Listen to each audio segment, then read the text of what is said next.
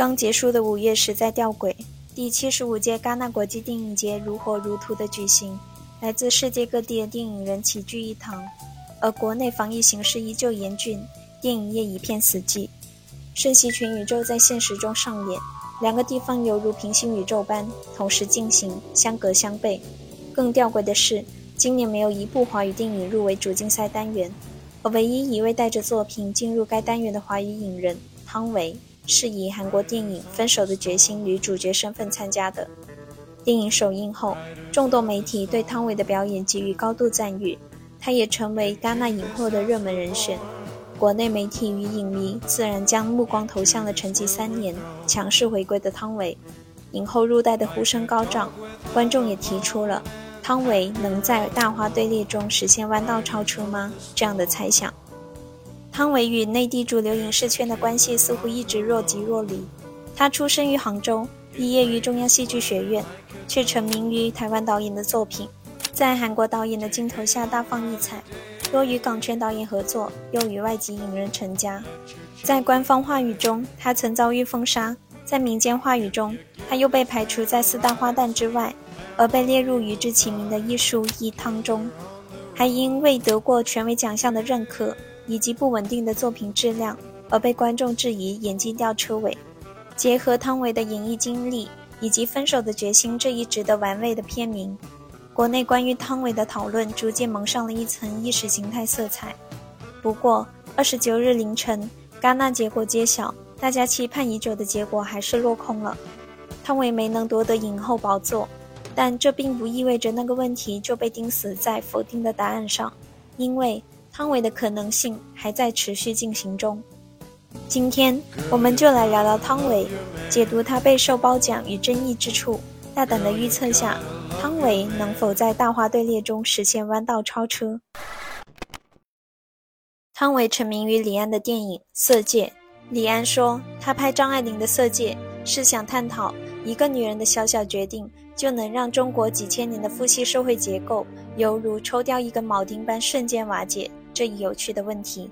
王佳芝这一角色就是这部电影最核心的螺丝钉，选不对角就抽掉了电影的灵魂。这个女演员必须要美，不够美，王佳芝以性魅力作为引诱易先生的筹码，这一设定就不成立。但不能美的精明，美的锋利，要美的蛮憨，美的质钝，一来符合人物形象，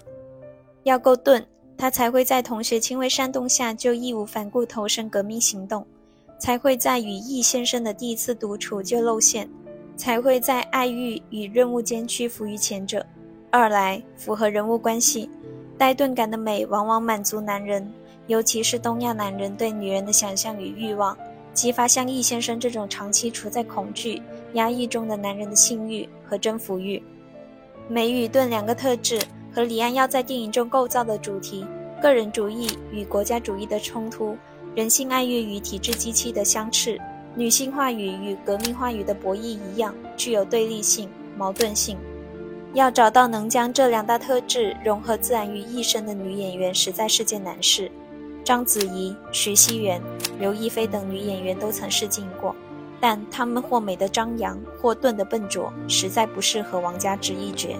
最终，李安万里挑一，选中了刚从科班毕业两年。只有零星表演经验的汤唯，原因是汤唯的气质吸引他，纯真感，有一种国文历史老师的感觉。汤唯美的独特之处在于她美的中和，她的气质是古典与现代的结合。适当留白的五官奠定了温婉素雅的气质，淡褐色的眼圈又增添了几分羸弱和破碎。圆钝柔和的脸部线条调和了她高挑纤细的身材。令她的美不至于咄咄逼人，拒人于千里之外。在李安的调教下，她一身素衣，随意散发，就是书卷气十足的女大学生；红唇锦袍，媚眼如丝，就是散发情欲的少妇。汤唯就是王佳芝这一角色的不二人选。如果演员成就了角色这一说法是对该表演的最高赞誉，我认为汤唯的演出担得起这一评价。王佳芝成就了汤唯。汤唯也成就了王佳芝。提到汤唯，我会联想到另一位起点与她相似的女演员章子怡。她们都在青涩之时，于李安的电影中焕发光芒，登上国际影坛，拥有别人难以企及的高起点。而且，他们的角色都命运般的奠定了各自演艺生涯的荧幕底色。如月、小妹、宫二都有玉娇龙倔强刚烈的影子，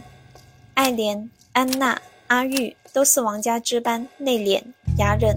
两种底色的区别在于，前者主动性、自主意识强烈，后者则倾向被动、附属性强。当初眼光毒辣的李安拒绝了章子怡毛遂自荐出演王佳芝，无疑是正确的。锋芒毕露的章子怡演不了王佳芝，当然，温和典雅的汤唯也演不了宫二。再说回汤唯，在《色戒》之后，她接的角色一直延续着王佳芝的被动性。无论是月满轩尼诗中自小因父母双亡而投靠舅父舅妈，对他们言听计从的爱莲，还是晚秋中在服刑期间短暂回家，却与原生家庭格格不入，充满迷茫焦虑的安娜，亦或是武侠中一心追随丈夫、守护家庭的阿玉，三城记中与战乱中死守爱情的陈月容，都具有强烈的被动性。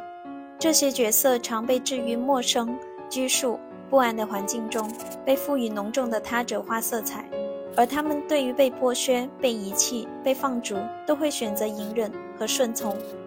所以，荧幕上的汤唯有一张饱受委屈的脸，一张布满诉说欲和破碎感的脸，让你想去倾听她的委屈。可当你靠近了，又发现她欲言又止，始终在心房设一道提防的门，似乎藏着许多惊人的秘密。若以饱受委屈和欲言又止概括汤唯的荧幕特色，前者意味着隐忍和顺从是他角色光谱最大的特质，后者则意味着汤唯还有更多神秘的潜藏着的特质有待开发。先说隐忍和顺从，我们不妨围绕这一特质与其他大花的荧幕吸引力做个对比。章子怡孤清高傲的气质支撑得起角色的野心与欲望。周迅的娇俏灵巧，赋予她捉摸不定、来去自如的荧幕魅力；舒淇的神秘与魅惑，建立起的强烈的性吸引力，足以令她脱颖而出。这些特质像一个正多边形，观众期待她冲破某个顶点，打破原有的平衡与稳定；而汤唯的皎洁素净、恬静典雅，更像是一个圆，平滑、安全、稳固，却在某种程度上框住了她的表现力。但隐忍与顺从的女性角色就注定失去魅力吗？我想并非如此。我们所期待的是在这类角色身上看到隐忍与顺从与其镜像特质及主动与反叛的并存。一个女性选择被动，或是有意深藏其欲望与目的，或是其潜在的自主意识还有待苏醒。但汤唯的角色都只停留在被动性的刻画上，根本没有往主动性上深挖。薛晓路导演《北京遇上西雅图》中骄横野蛮的文佳佳，和张婉婷导演《三城记》中不屈隐威的陈月容，有一点点的主动性，但他们最终都是依附于男性的角色。另外，我们也期待电影以个人的及政治的这一思路，在隐忍与顺从的女性角色身上探讨其所处的社会整体的权力关系，对女性群体的剥削与戕害。许鞍华导演《黄金时代》里的萧红一角本可承载这一厚度，可电影又是浅尝辄止，将萧红描绘成了一个对爱情狂热、执拗、追随依附男性的女子，却不提当时女性实现经济独立，在文坛脱颖而出之困难，依附男性也是无奈之举等困境，更没有对萧红在文学上的创新、坚守人道主义的思想进行刻画，以至于这样一位自由独立。才华横溢、思想前卫的女性形象扁平又空洞。让人惋惜的是，这三部作品都是出自女导演之手。她们有在女性角色主动性塑造上的尝试，但都束手束脚，点到为止。女性导演都将这类角色刻画得如此浅薄，更不用指望男性导演了。既然隐忍与顺从这一特质未能发挥汤唯的魅力，我们再来看它有待开发的多元化的潜在特质。刚才提到荧幕上的汤唯欲言又止，换句话说，她脸部所传递的信息是模糊的。对比之下，章子怡所传递的信息是无比清晰的。比如白灵毫无保留地呈现爱与恨，宫二脸上写满了只有眼前路，没有身后身的决绝。但我觉得汤唯的模糊性反而赋予了他更强的神秘感与可塑性。就像朴赞玉所评价的，他所表达的东西似乎没有限制，但同时你也很难读懂他。他就像一口深井，一座深渊。在汤唯过去的作品中，并非毫无开发他的可塑性，但其成果依旧是尴尬的。汤唯的外形具有调色盘般的可塑优势，她素面朝天，一头剪得零碎的头发，清丽邻家，随意扎个丸子头。冬日里一身暖色，清新文艺，烈焰红唇，一头波浪卷发，又迅速化身为摩登女郎。汤唯演了十多部电影，的确在造型上有跨度，但造型的变化只不过是视觉上的身体展演，空有皮囊，没有灵魂。至于角色的特质，晚秋的安娜一觉有些神经质，但没有周迅所能爆发的近乎病态的癫狂和歇斯底里。月满轩尼诗中的爱莲有些清冷倔强，又没有章子怡角色光谱中积蓄已久、呼之欲出的蓬勃生命力。地球最后的夜晚有点神秘性感，又没有舒淇那种隐约迷离的危险气息。汤唯的尴尬在于。这些作品将他所拥有的可能性都挖出了一点，又不深挖下去，以至于他在色戒之后还未能遇到一个激发其潜能、焕发其魅力的角色。这是汤唯的困境，也是当前华语影坛女演员的集体困境。困境的根源是华语影坛日渐贫瘠的创作土壤，更何况内地影坛还生存在一抔废土上。因此，汤唯这次与韩国导演朴赞玉合作的回归更加令人期待。在《分手的决心》释出的预告中，汤唯抬着湿漉漉的双眸望向镜头，还是那个饱受委屈又欲言又止的汤唯，而她侧身埋头，在男人视线外露出一抹别有深意的笑容的一幕，让我非常期待朴赞玉能否挖掘出汤唯身上带有冒犯、越界、冲突色彩的那部分。朴赞玉电影中的一大标志就是恶女形象，其实这类形象大同小异，她们被桎梏在父权枷锁中，被赋予暴力与复仇的符号，对父权做出挣扎与反抗，或以身体作为欲望载体，探索自我欲望的满足。结合分手的决心、故事梗概和预告片，汤唯的角色颇有以往的恶女意味，不过。朴赞玉在采访中多次强调，这是部浪漫爱情片，希望汤唯这一角色能够打破以往的刻板，更有新意吧。大家对这部电影有怎样的期待呢？欢迎在弹幕上分享你的想法。讨论到这里，我们回到一个最具争议的话题：汤唯究竟会不会演戏？或许能够得到最多认同的答案是，汤唯并不是天赋型选手。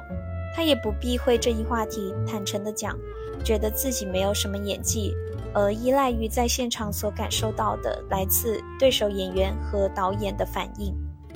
因为缺少天赋，他选择勤能补拙的方式，先体验角色的生活和情绪，再去饰演这一角色。比如拍《黄金时代》，让自己忍冻挨饿，经历萧红所经历过的身体状态；在北京遇上西雅图中，要扮演一个孕妇。就每天在肚子里塞铅球走路。汤唯是认真努力演戏的，但实力欠缺，难免有不少心有余而力不足之处。不可否认，她在表演上有不少短板，比如念起台词，有时会因为缺乏感情起伏而像诗朗诵或演讲稿；又如温婉典雅的气质太浓厚，一旦角色过度的偏离原生气质，特别是饰演傻白甜角色时，就会酿成灾难。表演风格温吞慢热，过了火就会显得木讷呆滞。另一点让人担心的就是汤唯不稳定的接戏水平。他会接《黄金时代》《地球最后的夜晚》这类文艺片，也会做出为了接《北京遇上西雅图二》而推掉《南方车站的聚会》这样令人匪夷所思的事情。尤其是2015年以来，他接了好几部粗制滥造的商业片。加上空洞乏味的表演，简直让人捏一把汗。但汤唯很神奇的一点是，即使大众对她的演技认可度不高，近些年来作品平均质量低下，也经历了几次口碑的滑铁卢，观众对她的期待仍然不减，